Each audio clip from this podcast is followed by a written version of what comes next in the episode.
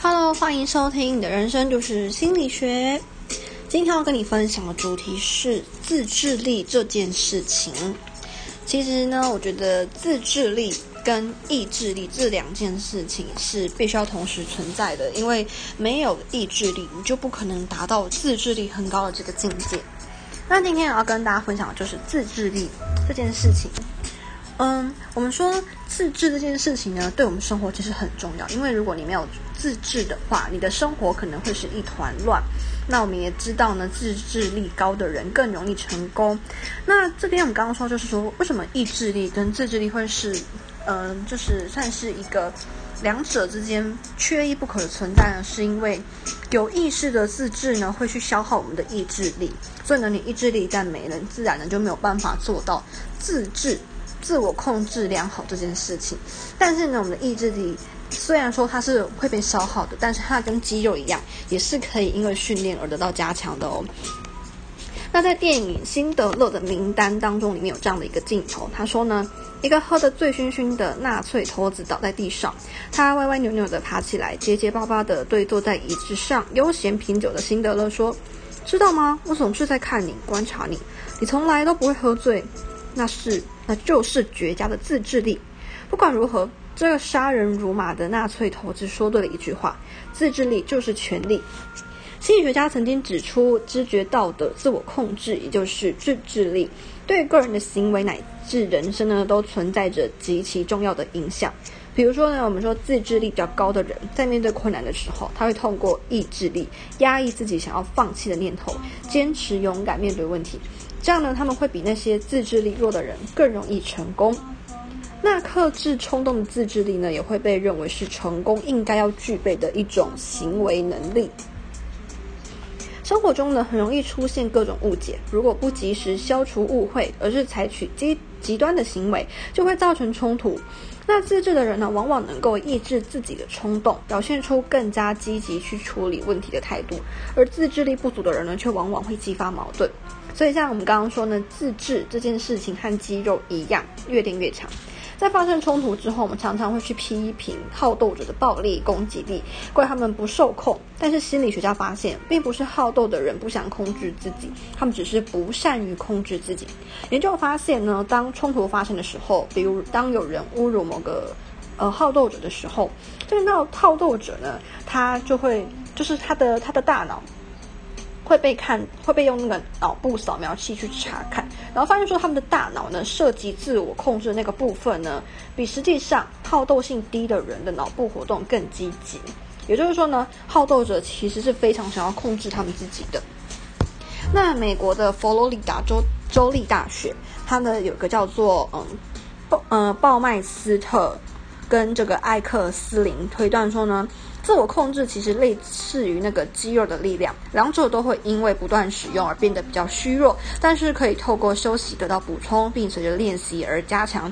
新南威尔斯大学的丹森说呢，透过练习用自己不惯用的另一只手使用花束搅拌咖啡、开门等，可以练习自我控制，进而能够很好限制人们的攻击性。他的另一项实验也证实，就是那些练习的自我控制的人，对侮辱者的回应具有更低的攻击性。所以说，如果你觉得你的自我控制力比较差，你可以试着练习看看，比如说像刚讲的，呃，用左手，比如说可能洗头，或者是用左手拿吹风机，然后呢，改用这个右手来吹，就是拨头发。或者是说呢，你可以用左手开门，用左手拿东西，经由这些小小小的举动呢，就可以增强你的意志力，让你的意志力呢能够获得更大的改善。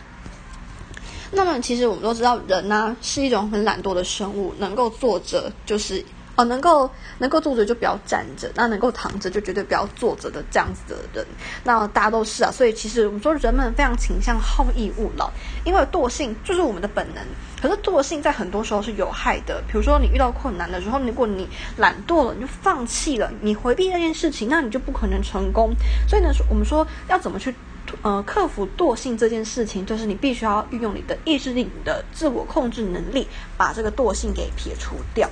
好，那美国的我们都知道，美国有个著名的聋哑女作家海伦·凯勒，这个大家应该都有听过，这位非常知名的女士。她坚强的意志呢，感感染了几代人，带给世界源源不断的激励。好那，这边呢跟大家分享一下海伦·凯勒的故事。海伦·凯勒呢，在她仅仅十九个月大的时候，就因为心红热失去了视觉还有听觉，不久呢又丧失了语言表达的能力。虽然呢，他只能在看不见、听不到、说不了的情况下生活，但是他凭着顽强的毅力，尝试学习点字，并与外界交流。那在一八九八年的时候，海伦·凯勒考进了哈佛大学附属的剑桥女子学校。一九零零年秋，他又被哈佛大学拉克利夫学院呢录取。那么一九零四年，他再次以优异的成绩获得哈佛大学的文学学士学位。像海伦·凯勒一样的，透过坚强的意志力调节，我们就能够战胜惰性，获得更多成功。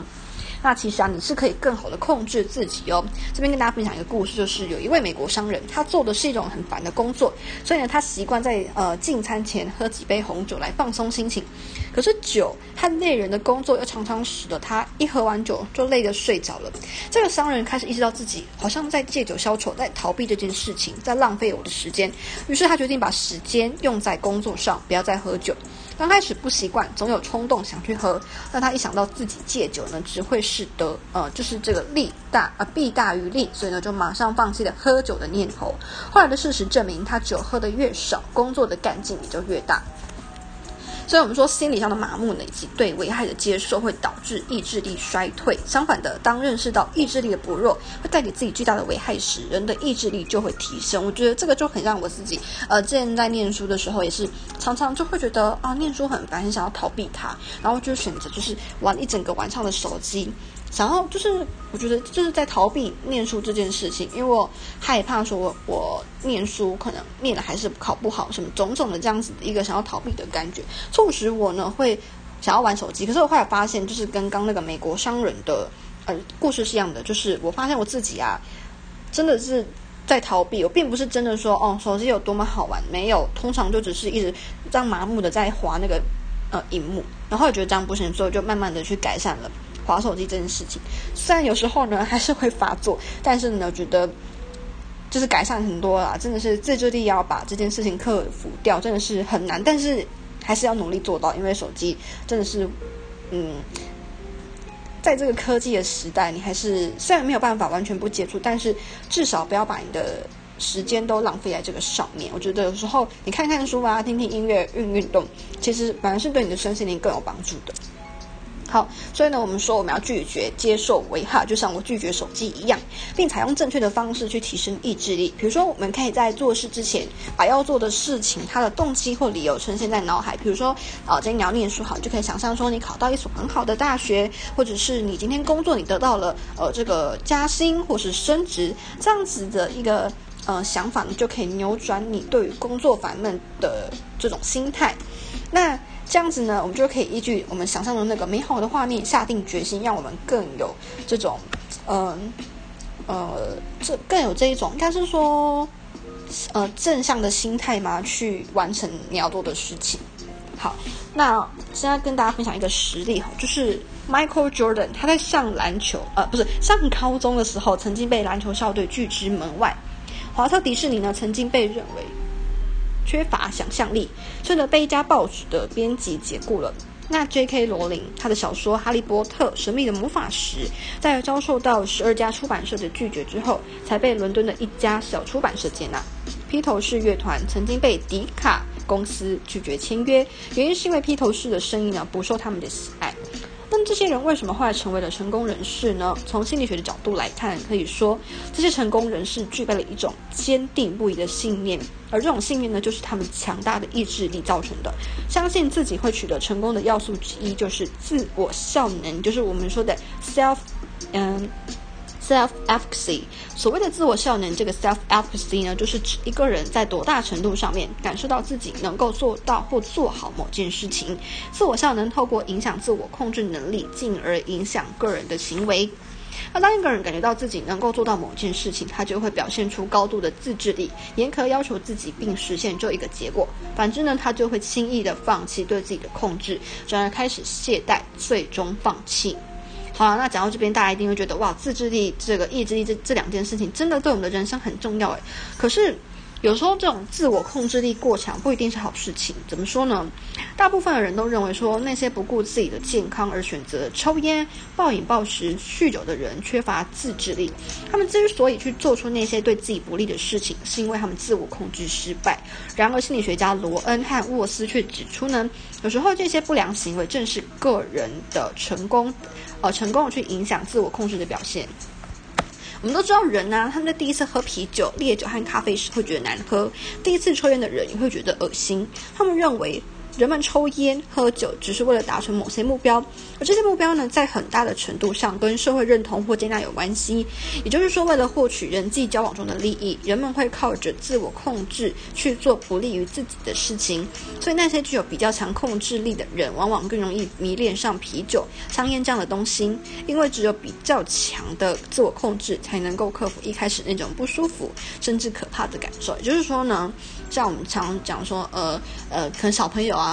呃，他的同学在抽烟，那他为了要融入他的同学的那个小团体，为了不要让他们笑说啊，你真的是胆小鬼，什么都不敢做，他就有可能会去抽烟。那这个反就是从另外一面的角度去思考，其实也可能是因为他的自我控制力强，才能够去克服那种不舒服的可怕的感受，然后去尝试吸烟。但是吸烟是不好啦，所以我们说呢，自我控制是一把双面刃。他可以帮你，也可以害你。就像我们说，你可以把你的自制力去做更好的事情，你可以叫自己每天去运动，每天去散散步，每天去健身。你也可以让自己克服那些抽烟喝酒的可怕，然后呢，就